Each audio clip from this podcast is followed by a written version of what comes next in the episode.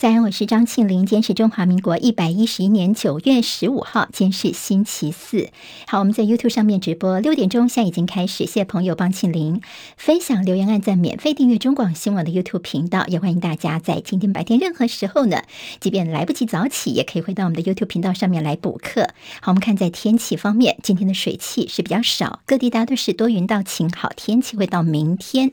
南马都台风持续往西，而且在增强当中。这个周末有有机会增强成为一个中度台风，它的路径不确定性现还是蛮高的。有的预报说它会往日韩方向移动，也有预报说呢，南马都可能会持续往西，也就是会离台湾更近一些哦。所以不代表这个台风未来对台湾不会有影响。而这个台风通过琉球群岛的时候，风场会开始吹东北风，所以这个周休假日感觉温度哦会明显的下降，大家要留意一下。今天的空气品质提醒大家，西风夹带着境外污染物的移入，所以今天空气品质不好。全台湾只有东半部宜花东的空气品质是良好，其他都是橘色警戒，在离岛金门甚至是红色警示，要特别留意。今天清晨收盘的美国股市，还记得昨天清晨的这个时候，美股是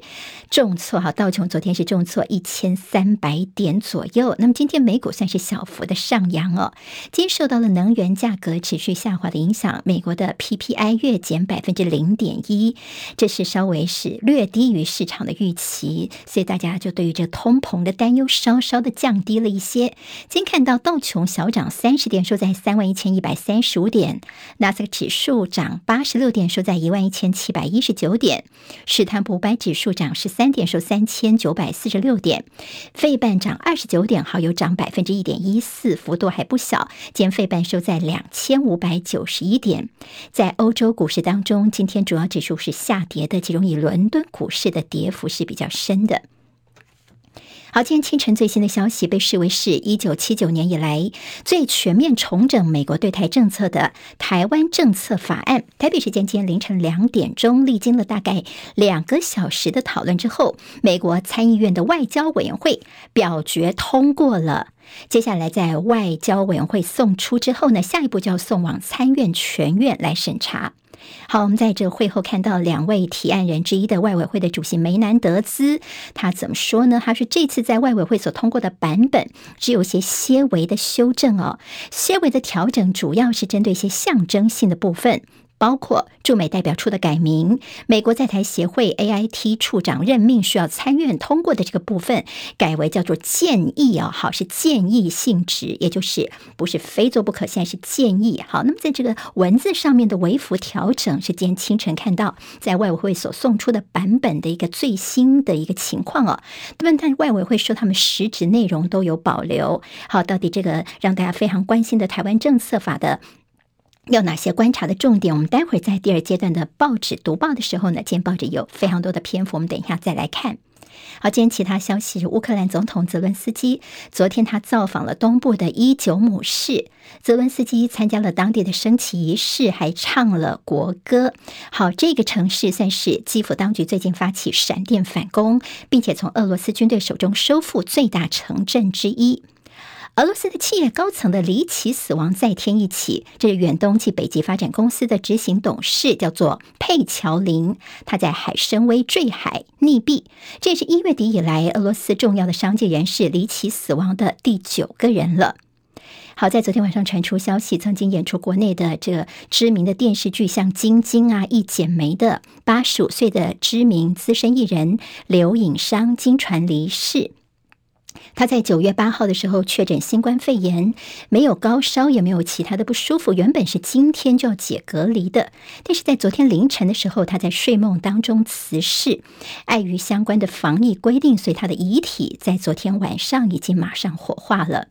世卫组织秘书长谭德塞说，新增通报的病例数方面，新冠好像已经大幅的减少，所以他觉得 COVID-19 疫情全球大流行有望结束。好，这是谭德塞他比较乐观的看法。好，那么是不是病例数下降，还是大家都不通报了呢？可能大家心中也有一些不同的想法。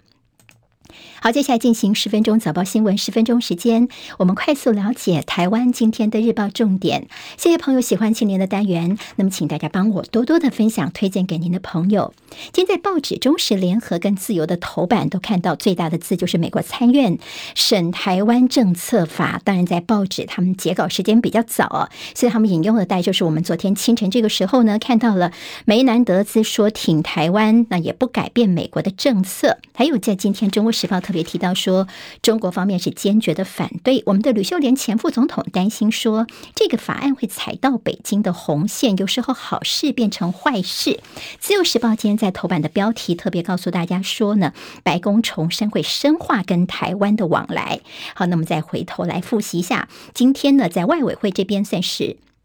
微调通过了台湾政策法，现在要送到院会里面去了。好，那么还有一些这文字呢，本来是说要做，但是现在是改为建议性质的。好，那么这个中间的感觉其实就差蛮多了。在今天报纸其实都告诉大家说，现在呢，在大陆方面，包括他们觉得这个法案是严重的违反一中原则。好，那么后续的一些在呃法案审查的程序方面呢，其实就是看到接下来呢，可能。在呃通过了。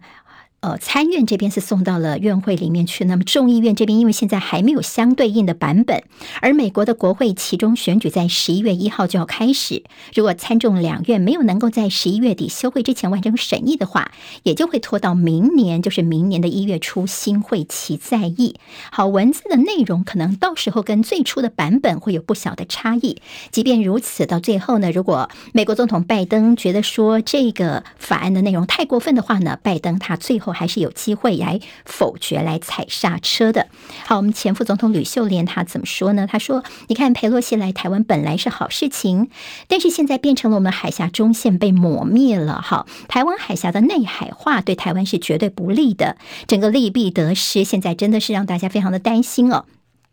因为战争现在他说已经在门口了，他问蔡政府说，战争甚至已经进到我们的客厅里面了，但是为什么蔡政府还不立刻恢复征兵制？现在乌克兰战争告诉大家是整个国家变成是到处都是废墟，而他们的武器还是人家免费供应的，但台湾的武器是我们自己先付钱，而且什么时候运交给我们都还不确定。好，所以在这个吕秀莲其实特别提醒大家哦，那么他在九月二十一号的时候也有一个保台湾大游行，希望大家能够走上街头。对台湾政策法，我们的外交部的态度其实是蛮低调的。他说，因为这个在美国他们还在这个呃审议的程序当中，所以我们就呃不太做太多的一些呃太多谈话哦。好，那么今天联合报在内页当中说，这台湾政策法触及到联合国二七五八号决议，也就是说呢，有一段内容把北京常年把二七五八号决议跟一中原则画上等号这个说法呢，等于是有点推翻了。好，那么所以说是蒙彩虹线在北京这边已经先落下狠话了。当然现在说接下来呢，如果这个台湾政策法照现在的版本通过的话呢，以后。美国政府对于台湾政策有些回旋空间就变小了，也就美国必须要从战略模糊走上战略清晰。这就为什么这个法案那么连续在我们国内的一些媒体哦，还有一些学者都是大幅的报道。好，我们看到了这学者刘碧荣他接受访问的时候，他特别提到说，我们要留意的一部分哦。当我们希望美国能够更加强捍卫台湾，但是如果按照草案通过的话呢，其实台湾就被绑架进入美国的防卫体系里面，也就台湾会更像儿皇帝了，连说 no 的机会都没有了。好，这也是一些学者的担忧。好，抽一方面，我们这边在关心台湾这政策法，在今天外委会已经先送出之外呢，另外一个新闻今天也要并着看的是，在习近平今天上合峰会的部分，联合报今天呢在内页，还有旺报今天头版。头条告诉大家好，那么习近平他其实是在疫情之后的首度出访，昨天第一站他先到了哈萨克。好，那么在哈萨克这边呢，他其实在停留半天的时间而已，而且在期间他没有见，刚好人也在哈萨克的教宗哦。好，那么就是在哈萨克的部分，半天之后，昨天晚上习近平已经转往了乌兹别克了。重头戏就是今明两天在乌兹别克所进行的上合峰会。好，那么在今天呢，会看到习近平有机会跟普廷来碰面，这是在乌俄战争以来两个人的第一次面对面的会晤。好，那么这中间呢，可能习近平呢，在因为最近。呃，在俄罗斯与乌克兰战争方面，似乎是吃了一些闷亏，打了败仗哦，所以习近平现在似乎是就有机会占了上风了。普挺可能会要求习近平提供额外的经济援助来帮助抵制。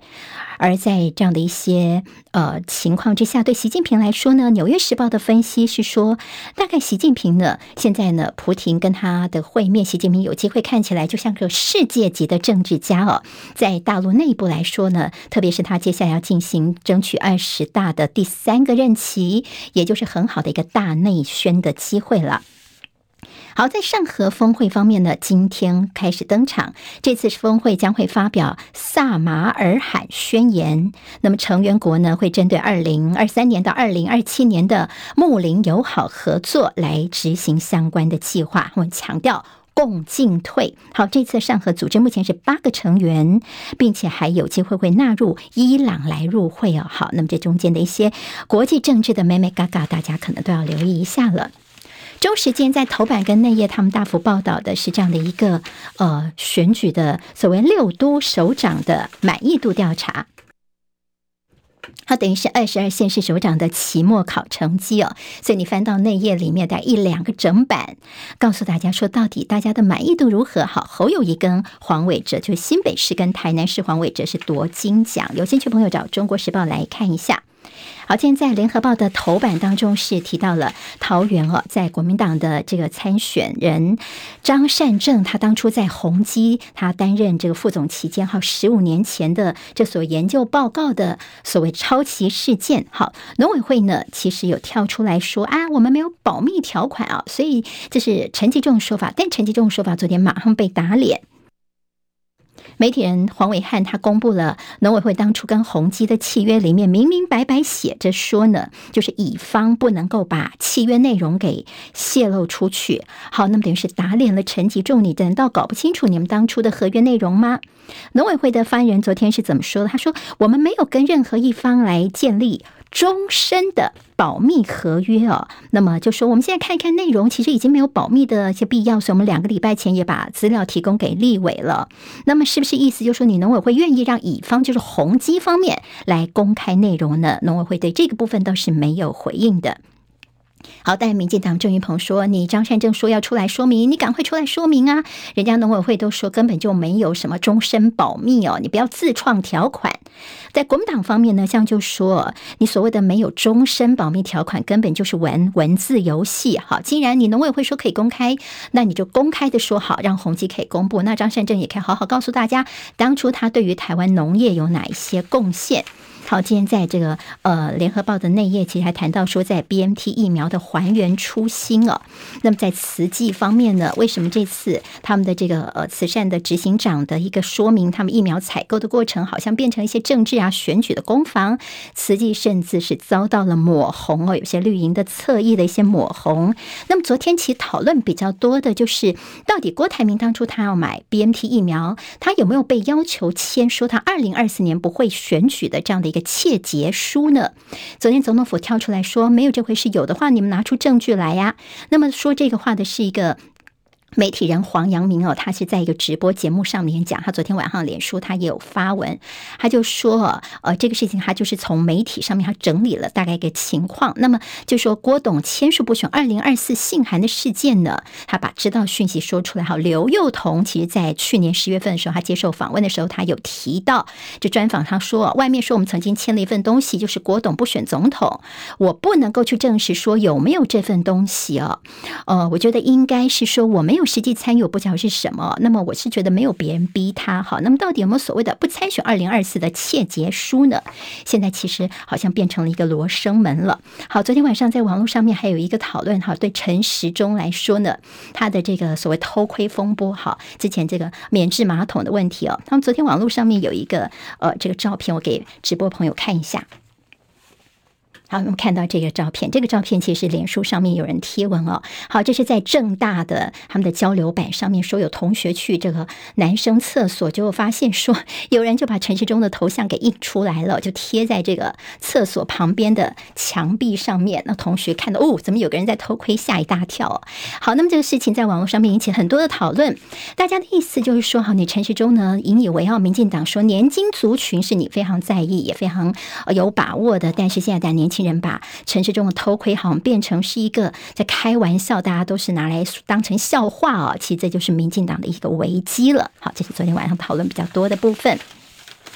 好，在疫情部分，今天《自由时报》的头版有次世代疫苗明天抵台，最快在下周末可以开打，第一批到货量大概是八十万剂。好，我们昨天的这个确诊数还是继续的在攀升哦。现在在专家非常担心的是，在三百二十万人没有打完两剂，恐怕每个礼拜会死亡破百人，这也是大家最担心的部分。好，那么在疫情的呃部分呢，那大家也还看到说，我们现在呢下礼拜先来，明天先来呢，大概下礼拜。开打的是有 BA. 点一的这样的一个疫苗，至于 BA. 点五的疫苗，我们现在跟日本跟欧洲都是同步，我们也是呢，有机会就会立刻的在国内能够购买回来的。在财经焦点方面，台币失速变，昨天跌破了三十一块钱大关，收三十一点零八八，是三年来的低点。另外看到台股重挫两百三十六点，等于说呢，昨天是投信史上最长的连五十七买，也是告终了。联准会升息四码，现在这个呼声是越来越高了。看起来大家觉得下礼拜升个三码还不够，好，后续的影响我们再来观察。十分钟早报新闻，我是庆玲。离开教室前帮我按赞，明天我们空中再会，谢谢大家，拜拜。今天台湾各日报最重要的新闻都在这里喽，赶快赶快订阅，给我们五星评价，给庆玲最最实质的鼓励吧，谢谢大家哦。